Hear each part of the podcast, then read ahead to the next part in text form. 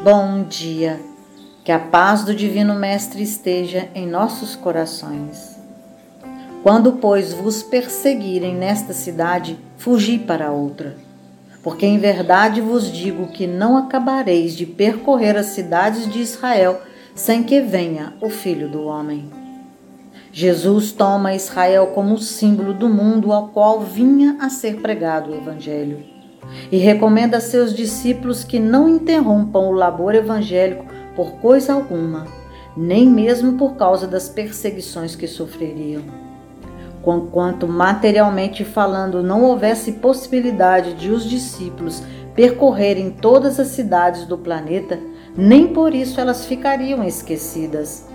Uma legião de espíritos desencarnados estava incumbida de levar o Evangelho aos mais afastados recantos do globo, suscitando trabalhadores onde fossem necessários.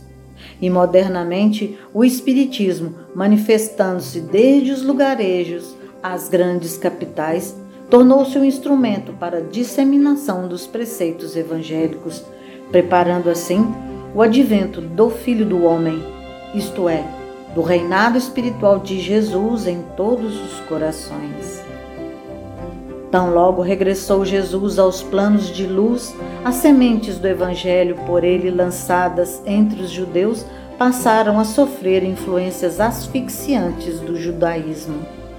Imbuídos dos melhores propósitos e sinceridade, os apóstolos restringiam, contudo, seu trabalho ao povo judeu condicionados pelos valores educativos da época.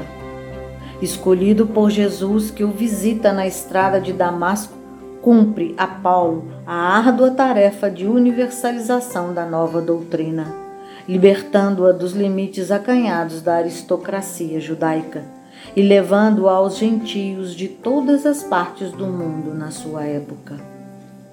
De cidade em cidade, de igreja em igreja, o convertido de Damasco, com seu enorme prestígio, fala do Mestre, inflamando os corações. Nenhum outro homem teve sobre a evolução histórica do cristianismo maior e mais decisiva influência do que Paulo de Tarso. Antes, altivo e intransigente perseguidor dos cristãos por não compreendê-los, depois de convertido, Paulo cai por terra, rendendo-se incondicionalmente ao Cristo. Assume uma só posição, alimenta um só ideal: tornar Jesus conhecido, amado e servido de todos os homens.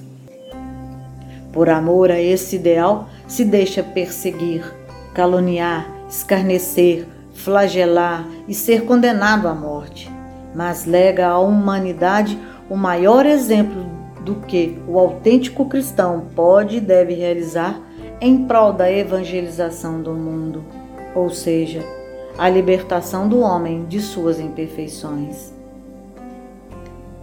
Já estou crucificado com Cristo e vivo, não mais eu, mas Cristo vive em mim.